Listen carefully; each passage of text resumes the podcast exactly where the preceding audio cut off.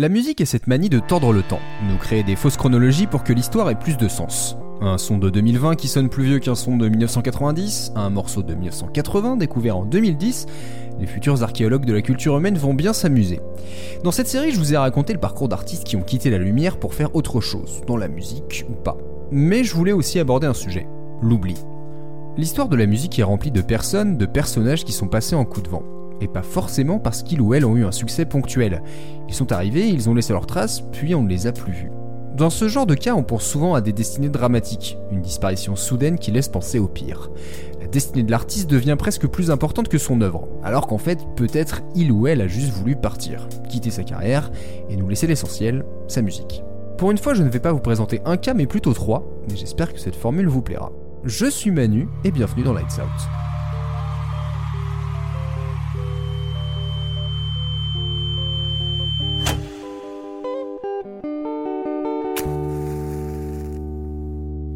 Aujourd'hui, il est à la fois facile de trouver quelqu'un et d'en perdre la trace. Tout bêtement, c'est parce qu'on est tellement nombreux et qu'il y a tellement de choses en ligne que tout devient accessible mais vite oubliable. Et concernant la musique, l'expression être caché en pleine lumière fonctionne très bien. Des millions de morceaux sont disponibles, mais à peine voire pas du tout écoutés, notamment sur Spotify. Chacun, chacune peut mettre sa création sur une large plateforme, mais elle restera quasiment invisible. Oui, le succès peut être atteint avec une bonne série de ricochets, mais généralement le caillou coule après deux ou trois rebonds, il ne fait pas carrément plouf, et le genre de plouf qu'on n'entend pas et qu'on ne voit à peine. Alors certains, certaines s'amusent à regarder sous la surface, voir ce qui est tombé au fond de l'eau. On cherche parmi les oubliés comme si la rareté était forcément fascinante, qu'il y avait une potentielle pépite derrière chaque chanson écoutée 200 fois. Et moins on en sait sur la source, sur l'artiste, plus ça semble nous titiller. Mais, il peut arriver que ces anonymes atteignent le succès, bien des années après. On a bien l'histoire improbable de Sixto Rodriguez, le désormais célèbre Sugarman, artiste sans lendemain à Détroit, mais véritable star en Afrique du Sud. Et vraiment, Internet, comme souvent, a décuplé et exagéré ce phénomène. Entre les algorithmes et les diggers, celles et ceux qui étaient noyés dans la masse peuvent soudainement, tardivement devenir des références. Question de temps, question d'endroit. L'inspiration de cet épisode m'est venue d'un morceau découvert par hasard il y a deux ans.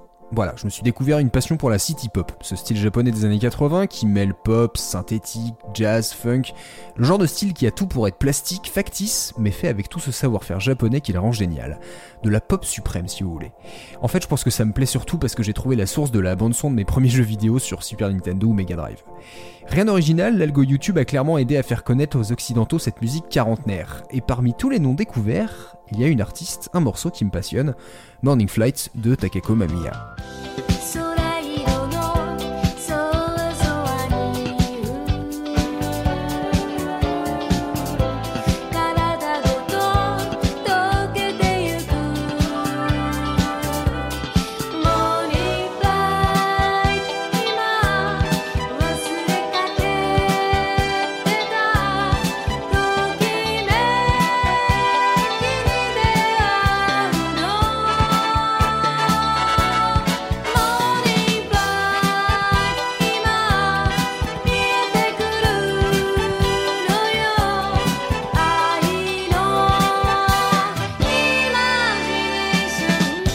Ça me plaît autant, au point que je prépare régulièrement mon petit déj en l'écoutant Eh bien, je dirais pour l'énergie qui grimpe dans ce morceau, le chant discret qui prend de l'ampleur, le groove qui devient immanquable, l'harmonie de la voix avec les instruments, la tension dans le refrain, ce solo de piano tout jazzy et ce solo de trompette qui s'envole.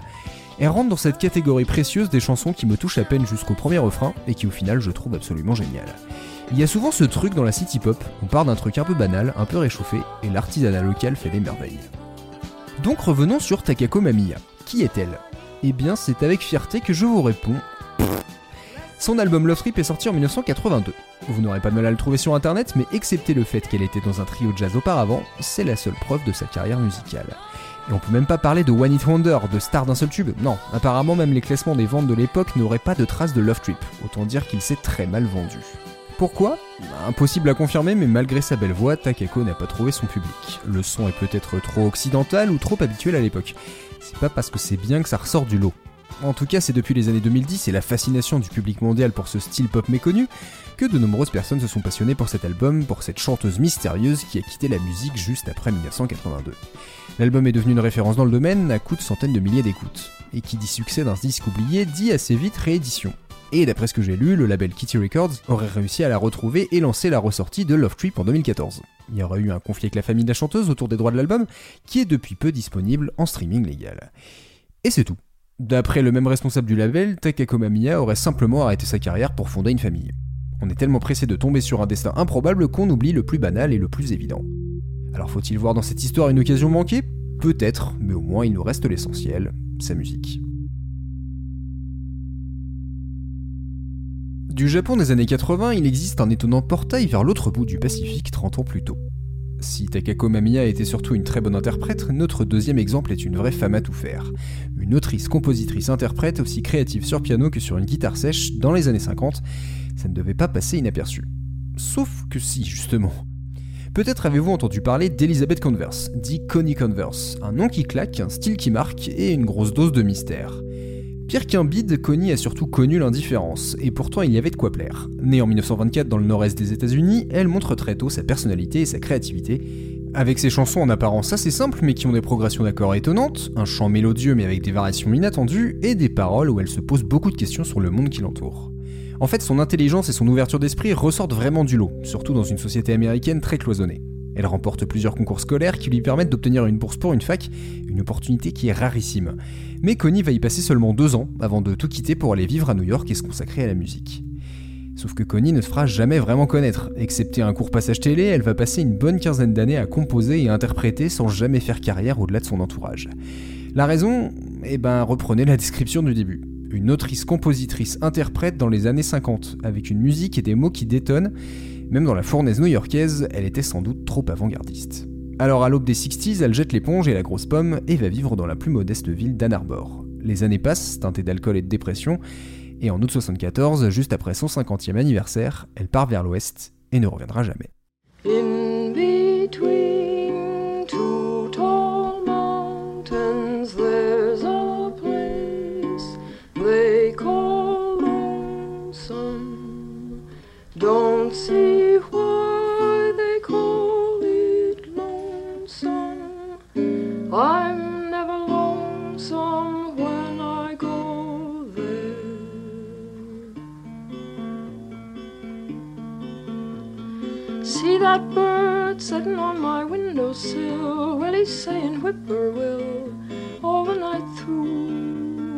See that brook running by my kitchen door couldn't talk no more if it was you. Up that tree, there's sort of a squirrel thing. Sounds just like we did when we were quarreling. In the yard, I keep a pig or two. They drop in for dinner like you used to do. On vous a parlé avec Lucie dans l'épisode 2 de Laura Niro, mais là c'est un cran au-dessus. On est carrément avant Bob Dylan et le renouveau du folk. Ce que vous venez d'entendre, Talking Like You, remonte à 1956. C'est tiré d'une série d'enregistrements qu'elle a faite avec l'aide de son frère Phil. Mais ces chansons qui sont romantiques, parfois féministes, ce sens de la narration, quasiment personne ne les a entendues. Jusqu'en 2003. C'est là que sa musique est diffusée par une radio new-yorkaise. L'animateur de la station a rencontré un ami de Connie qui l'avait enregistré presque un demi-siècle plus tôt et l'a invité pour passer le morceau One by One.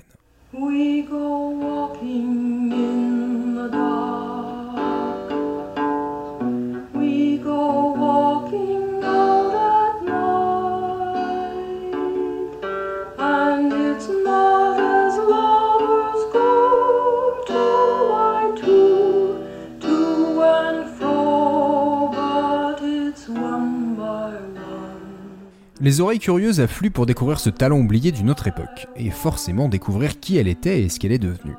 Sa disparition préméditée devient presque aussi marquante que la quarantaine de chansons qu'elle a offert, et qui vont être enfin rééditées dans les années suivantes. Sa musique avait un poids mélancolique, une certaine gravité, et une retenue qui cachait à peine de fortes émotions. Connie était une marginale qui savait observer son monde mais y était perdue. Elle dira même La société humaine me fascine, me choque, me remplit de tristesse et de joie. Je n'arrive juste pas à trouver ma place pour m'y raccorder. C'est le genre de détail qui colle très bien avec une vision tragique de son portrait. Et ces dernières années, des fans de plusieurs générations se sont passionnés pour cette poétesse oubliée, dont la musique arrive toujours à sonner différemment du reste. C'est-elle ôté la vie ou en a-t-elle juste créé une autre? En tout cas, son départ était définitif. Dix ans après, son frère a fini par vouloir retrouver sa trace, mais un détective privé lui a bien expliqué que même s'il la trouvait, elle n'allait pas forcément revenir, ou même vouloir lui parler.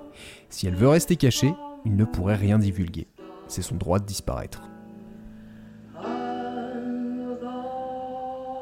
Alors Connie va-t-elle fêter dans son coin son centenaire l'année prochaine ou a-t-elle quitté ce monde étrange depuis longtemps?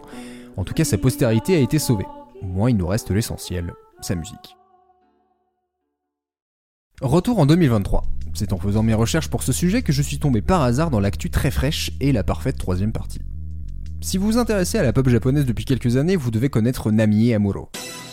Ce n'était pas mon cas et du coup j'ai compris à quel point c'était une superstar dans son pays. Encore le Japon? Oui, ce n'est pas vraiment par hasard d'ailleurs. Du moins le mystère se conjugue bien avec le pays, mais j'en reparle très vite.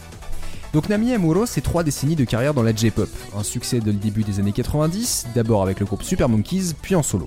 En suivant les modes, en mettant du RB ou de la musique électronique dans ses chansons, elle s'affirme comme une reine de la pop au point qu'on la compare souvent à Madonna. 40 millions d'albums vendus, une dizaine de singles numéro 1, et elle a aussi la particularité de gérer elle-même sa carrière. Et dans une industrie où les jeunes chanteuses sont souvent traitées comme des pantins, c'est une situation bien rare. Et donc Namie va tenir ce statut de superstar jusqu'à ses 40 ans où elle annonce après 25 ans de carrière qu'elle va prendre sa retraite l'année d'après. Et prendre sa retraite c'est presque un euphémisme. À partir du 16 septembre 2018, elle disparaît des radars et ses réseaux, son site officiel, sa boutique sont progressivement supprimés. Elle met juste son catalogue à disposition du public mondial sur iTunes et c'est tout. Plus aucun contact. C'est un peu comme si Beyoncé devenait soudainement ermite. Bon, il s'avère que le Japon a aussi cette culture de la vie privée, de l'anonymat. Dans une société qui peut être très conformiste, disparaître est une solution assez répandue. Il existe notamment ce phénomène du joatsu, partir vivre ailleurs sans laisser de traces, avec des lois qui protègent la vie privée et même l'aide d'entreprises spécialisées. Est-ce qu'on peut faire le lien avec Nami Emuro Ce qui est sûr, c'est que la transition est violente. Le public a l'air de respecter son choix, mais ne s'est clairement pas désintéressé de sa discographie. Notamment avec la visibilité mondiale qu'elle a eue tardivement. Moi, il nous reste l'essentiel. Alors oui, mais non. Cinq ans après son départ, la discographie de Nami Emuro est elle aussi en train de disparaître. En novembre, ses fans se sont rendus compte que son catalogue n'était plus sur les plateformes de streaming. Sa chaîne YouTube a été retirée, tout comme toute sa carrière solo sur Spotify et Apple Music. Il n'y a eu aucune explication officielle pour le moment, et Amuro n'est pas sorti de son anonymat pour l'occasion. On parle de raisons contractuelles, mais en attendant, sa musique est légalement introuvable. C'est une petite panique futile sans doute, mais pour ces fans qui n'ont pas de version physique et qui ne vont pas chercher sur des chemins illégaux, c'est comme si Namier partait une seconde fois. Et là on parle d'une superstar, donc elle ne va pas être oubliée de sitôt, mais c'est un rappel assez inquiétant que la musique n'est pas permanente. On le sait pour les artistes, mais leur œuvre dématérialisée peut aussi vite devenir un souvenir insaisissable. La postérité, c'est au final surtout une question d'accès. La star d'aujourd'hui pourrait bien tomber dans l'oubli dans 20 ans, mais la compositrice qui n'a eu aucun succès pourrait bien devenir une référence. L'histoire est ici particulièrement en désaccord avec la mémoire, et peut-être que l'accès à tout tout le temps nuit parfois à notre compréhension du monde, de ce qui a marqué quand et où. Et peut-être que cela joue aussi sur notre affect. On n'est jamais aussi proche d'une chose qu'on aime que quand elle est rare, qu'on la trouve alors qu'on craignait l'avoir perdue. Capter un morceau au hasard à la radio, assister à une version live, tout ce qui n'est pas facilement disponible devient plus précieux. Je suis pour que toute la musique enregistrée de tous les artistes puisse être écoutable jusqu'à la fin des temps, mais je sais aussi qu'il faut savoir laisser aller. On a déjà raté plein de choses et on en ratera d'autres, et c'est pas grave. Les humains s'en vont, les paroles s'envolent, partent, reviennent, évoluent, et le temps ne rend pas forcément les choses plus claires. La vérité, parfois, c'est qu'il n'y a pas de réponse. Merci d'avoir écouté jusqu'au bout ce cinquième épisode de Lights Out, j'espère qu'il vous a plu. Moi j'ai beaucoup aimé faire ce format un peu hybride. Comme d'habitude, je vous conseille d'aller écouter les artistes concernés dans la mesure du possible. Si vous aimez ce podcast, n'hésitez pas à le partager et à vous abonner à Tartine Ta Culture. Et si vraiment vous êtes des gros fans, que vous voulez nous remercier et soutenir tout le travail de recherche, d'écriture, de montage, de création sonore et tous les moyens qui vont avec, rejoignez notre page Patreon. À partir de 2 euros par mois, vous aurez déjà droit à du contenu bonus, parfois des épisodes en avance, et je prévois quelques petites tartines inédites pour 2024. Vous pouvez aussi nous retrouver sur Instagram, sur Facebook, depuis peu sur Blue Sky, et venir causer avec moi et l'équipe sur notre serveur Discord. Je vous souhaite une très bonne fin d'année, une bonne digestion et il me reste plus qu'à éteindre la lumière. Salut